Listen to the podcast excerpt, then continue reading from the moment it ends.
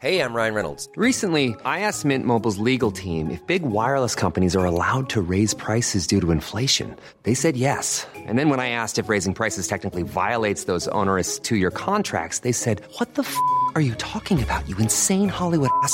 So to recap, we're cutting the price of Mint Unlimited from $30 a month to just $15 a month. Give it a try at mintmobile.com slash switch. $45 up front for three months plus taxes and fees. Promo rate for new customers for limited time. Unlimited more than 40 gigabytes per month. Slows. Full terms at mintmobile.com.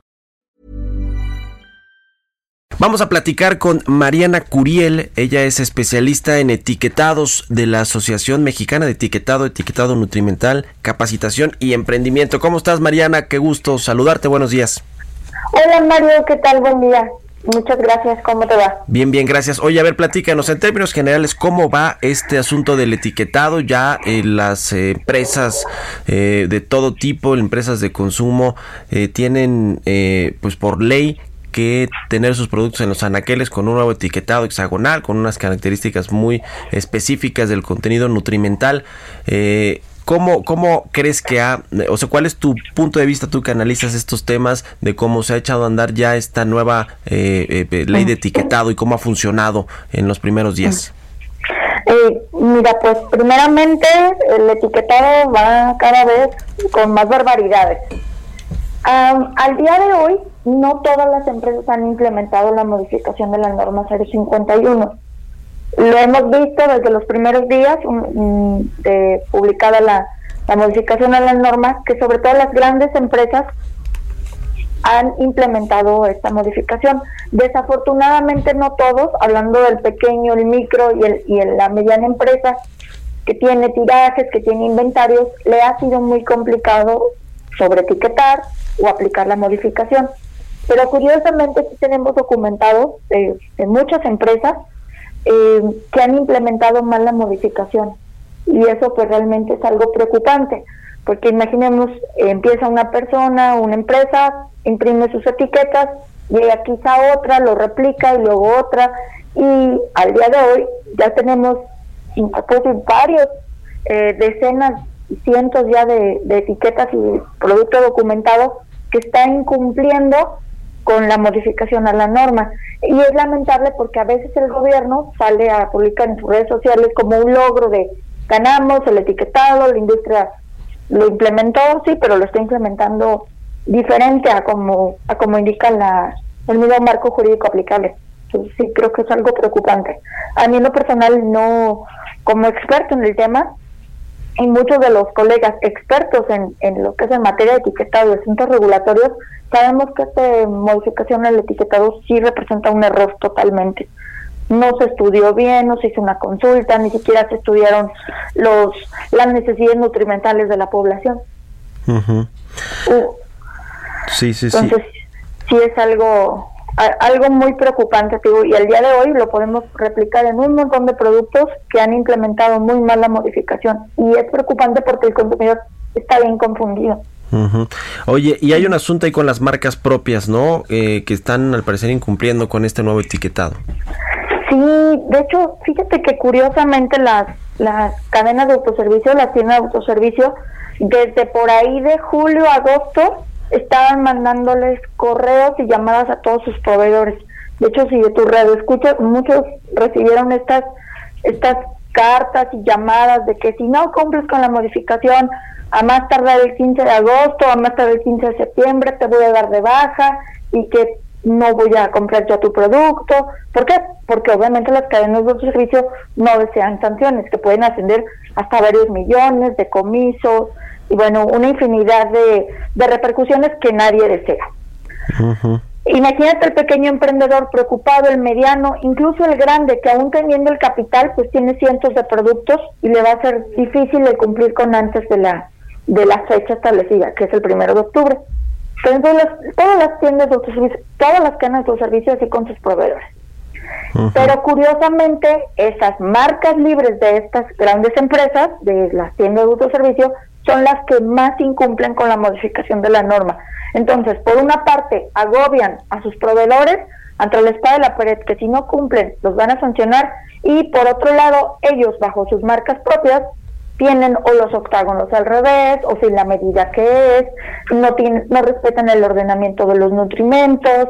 Eh, tenemos un caso, fíjate, tan documentado, que es el mismo producto, eh, la misma formulación, no hace ningún cambio, es el mismo SKU, y por una parte tiene un, sticker con tres octágonos, y el, y otro producto que es idéntico en SKU, la misma fórmula, tiene otros tres octágonos, pero de diferente nutrimento.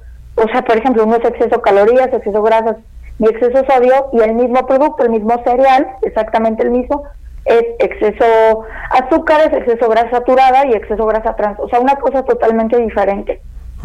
Y es muy confuso, es, es irónico que ellos, lejos de, pues de buscar alguna, eh, digamos, conciliación con los proveedores, una conciliación a que es complicado, o sea, representa una inversión millonaria y quizá para muchos al día de hoy no tienen ahorita para mandar a imprimir sus etiquetas porque pues acababan de hacerlo, digamos, estamos en una situación de contingencia, entonces para muchos ha sido muy difícil y es muy doloroso ver cómo estas cadenas de autoservicio lo están haciendo mal, pero por otra parte a los proveedores sí los tienen entre el Estado y la pared. Oye, entonces, ¿tú crees que en términos generales está mal planteada esta regulación al etiquetado, esta nueva ley de etiquetado nutrimental para los productos? Sí, sí tiene mucho que ver con la regulación que hay en Chile, porque ese era uno de los temas principales, o no tanto, o digamos, ¿por qué no estuvo tan bien planteada? Mira, la modificación de la norma es, eh, está basada en los criterios nutrimentales de la OPS, de la Organización Panamericana de la Salud. De hecho, ha sido un etiquetado que ciertamente ha sido aplaudido por instancias internacionales. ¿De acuerdo? La realidad es que en México necesitamos un etiquetado hecho en México, no una copia o una copia mal hecha o mal implementada de otros países u otros lineamientos. Recordemos que las necesidades nutrimentales de la población mexicana son totalmente diferentes a las de las de la población estadounidense, a la gente de Guatemala, a la gente de Europa. Entonces, aquí lo que debió de haberse hecho era realmente estudiar lo que tenemos como población, la nuestra dieta. Eh, recordemos que el etiquetado este cuya base es el miedo, no considero que eso sea la manera de educar ni al consumidor, ni a las amas de casa, ni a los niños. O sea, es que la base de la educación definitivamente no debe de ser el miedo, se debe de educar. Es, es triste como ha habido casos de niños que ven las, las papitas, las botanas, que normalmente consumen en exceso, o sea, ya desde casi todos los días, pero se encuentra en el sticker o la etiqueta donde dice exceso grasa trans y el niño ni siquiera sabe lo que es una grasa trans. O no se explica por qué una botana que es picante tiene exceso azúcares cuando a él no le sabe azúcares. Entonces es una cosa, digamos, complicada. Nos ha tocado casos de que nos dicen, oye, una grasa trans es la grasa transgénica. O sea, no, no va por ahí. Entonces hay mucha desinformación al respecto, sumado a todos los incumplimientos, a la premura con la que se está implementando esta modificación y, y, pues lo, preocupante de toda esta situación de que la misma norma publicada el 27 de marzo en la sesión vespertina, en el diario oficial, la misma norma tiene errores. Menciona numerales que no existen, tiene errores, o sea, eh, muy, muy graves, porque pues la misma norma, al, al, estar mal publicada, al estar mal redactada, al estar eh, con estos errores, pues está ocasionando muchísima desinformación al respecto. Sí han salido notas aclaratorias en el, en el diario oficial de la Federación, notas aclarando ciertos errores de la norma, pero no se han aclarado todos la NOM 051 para alimentos y bebidas, eh, que es la, que norma, pues este nuevo etiquetado, regula a las empresas para que tengan un nuevo etiquetado. Ahora, quiero preguntarte, eh, Mariana, en términos de si funciona o no, ya me decías tú un ejemplo de que quizá los eh, niños, adolescentes o hay mucha gente en general que no sabe cuáles son las grasas, las grasas trans o eh, en temas de sodio, de azúcares eh, eh, y demás, pues no tiene mucho conocimiento de si cuál es la porción que debe ingerir en su en su desayuno, comida, cenas o en su alimentación del día. ¿Funciona o no que haya etiquetados de este tamaño, negros, hexagonales, grandotes en los productos para que la gente o regule su ingesta de este tipo de productos o para que de plano no los consuma? ¿Funciona? ¿Está probado que funciona o no funciona? Mira, nosotros tenemos documentados varios casos y, y tienen una coincidencia. O de plano no se fijan en el octágono o en los estos octágonos negros, simplemente compran el producto. Y tenemos por otro lado otros casos, o otro grupo que se inclina por elegir productos con, con menos octágonos o en su caso que no tiene octágonos. Lo que es muy curioso es la situación tan, digamos, tan drástica de este etiquetado. actualmente hemos hecho algunos de refrescos. Sí. La, normalmente de refresco, me imagino tú, escuche, tú estás consciente de que nadie toma 100 mililitros de refresco. Normalmente tomas mucho más refresco de los 100 mililitros. Del momento en que ponemos 100 mililitros de referencia para un refresco a 100 gramos o 100 mililitros de otro producto, por ejemplo, una granola, tú de la granola o normalmente de la granola no se consumen los 100 gramos o 100 mililitros, consumes una cucharada, máximo 30 gramos, dos cucharadas soperas. Sí. Del momento en que estigmatizamos 100 mililitros de refresco, que la realidad es que nadie consume 100 mililitros de refresco o de una bebida azucarada, más 100 gramos de, granola, es increíble cómo la granola acaba teniendo más octágonos que un refresco.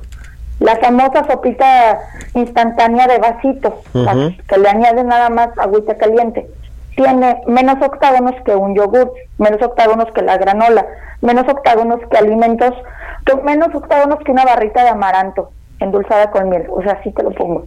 Entonces es una cuestión muy complicada porque si el gobierno por una parte dice consume con menos octágonos, la realidad es de que los productos que tienen menos octágonos no tienen, digamos, un perfil nutrimental eh, muy bien balanceado. Sí, sí, sí, sí, sí. Quizá muchos de los que han estado reformulando productos se han dado cuenta que hay un error tremendo en la norma. ¿Por qué? Porque para exentar ciertos octágonos lo que tienes que hacer es subir el contenido calórico, porque subes las calorías, entonces adicional a ello puedes tener mayor cantidad de grasa, mayor cantidad de azúcar, mayor cantidad de sodio, mientras no exceda las 275 kilocalorías por cada 100 gramos, y así es como exentas octágonos. Entonces finalmente vamos a tener productos que van a tener más grasa, más azúcar, más sodio, pero al tener más calorías, pues ya no va a tener esos octágonos, a diferencia de un producto que es bajo en calorías, pero que al tener azúcar, quizá no tanta como la del primer producto, pero como sobrepasa el 10%, pues entonces va a tener octágonos. Es una, una, una cosa que realmente creo que no, no es la solución. Sí, está diseñado para asustar, y la realidad es de que muchos consumidores se la van a pensar, pero ahí a lo mejor se van a ir al puestito a la esquina, comerse los chilaquiles, las hamburguesas, las tortas. Y ahí sí no sabes ni cuántas pues calorías ni nada. Híjole, bueno, qué tema. Muy interesante, te agradezco mucho Mariana Curiel, especialista en etiquetados de la Asociación Mexicana de Etiquetado, Etiquetado Nutrimental, Capacitación y Emprendimiento, que nos hayas tomado la llamada aquí en Bitácora de Negocios y muy buenos días. Muchísimas gracias, bonito día. Mom deserves the best, and there's no better place to shop for Mother's Day than Whole Foods Market. They're your destination for unbeatable savings, from premium gifts to show-stopping flowers and irresistible desserts. Start by saving 33% with Prime on all body care and candles. Then get a 15-stem bunch of tulips for just $9.99 each with Prime. Round out Mom's menu with festive rosé, irresistible berry chantilly cake, and more special treats. Come celebrate Mother's Day at Whole Foods Market.